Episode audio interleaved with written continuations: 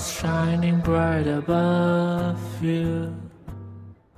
Night breezes seem to whisper. Good evening, everyone. 欢迎大家来到今天晚上的托福口语时段。今天为大家带来的是昨日刚刚结束的2016年3月11日托福考试口语部分独立任务的分享。明天的考试马上就要到了，所以希望今天的分享可以给大家带来一定的启发和帮助。那么下面我们来对题目进行回顾和分析。Task one. What do you think is the biggest challenge for students when they study and how to solve the challenge? 你觉得学生的学习生涯里面最大的挑战是什么？如何去面对并且解决这样一个挑战呢？大多数学生在学习的时候，可能比较大的挑战就是繁忙的、喘不过气的课业的压力。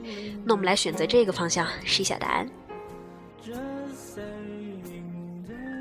I think the biggest challenge for students when they study is the busy schedule in their daily life. Take myself as an example.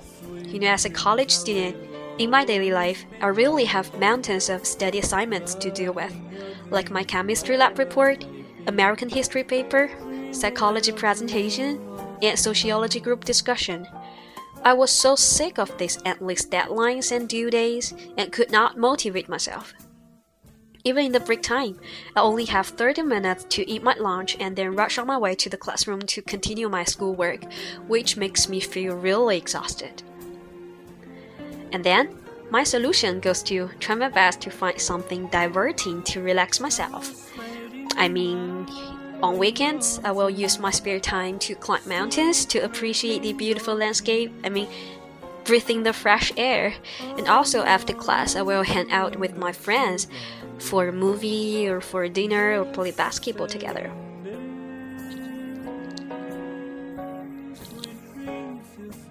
好了，Task Two. Do you agree or disagree that it is more important to maintain the relationship with family members than with friends? 嗯，你是否同意以下观点？ 跟自己的亲人们维系好关系，可能会比和朋友之间维系好关系会更重要一些呢？我们来选择同意试一下答案。For me, I do agree that it is significant, I mean more significant to keep the relationship with family members than friends. And here are the following two reasons. First of all, you know, family members is more inclined to pay close attention to me. Mm, like me, you know, once upon a time, I failed in my English exam and really didn't know how how those single letters combined together to work as a sentence. Then I asked my classmates for help, but all of them had their own study work to focus on and didn't have spare time to give me the hand. So I come back home with frustration. But my brother sensed that there's something wrong with me, even though I didn't mention my situation to him at all. Then he came to teach me how to use the prefixes and roots to remember the vocabulary, how to use the basic grammar structures to make a sentence work, and how to pronounce the word fluently and natively. And finally, I enhanced my English and got an A in my final exam because of the help of my brother.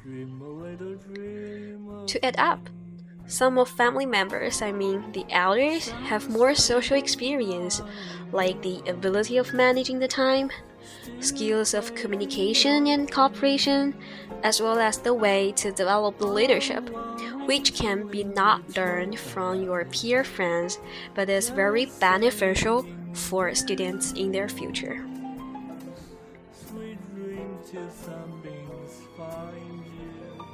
好了，这就是昨天刚刚结束的口语的独立任务的两个话题的分享。那么，希望同学可以继续练习，明天考试的同学也要有好运气，可以嗯大获全胜。OK，dream、a little dream, have a nice dream. Good night.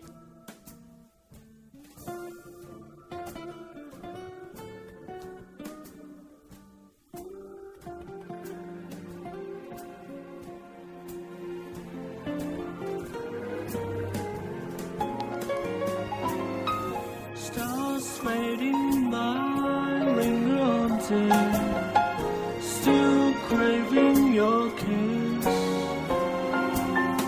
I'm longing to linger till dawn, dear. Just saying this, sweet dreams till something special.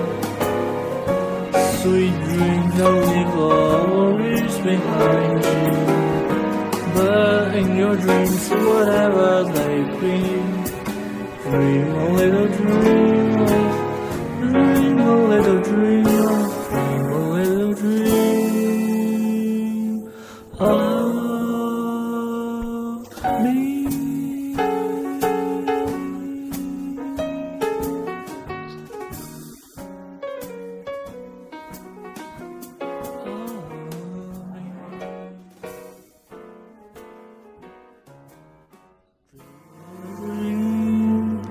Oh.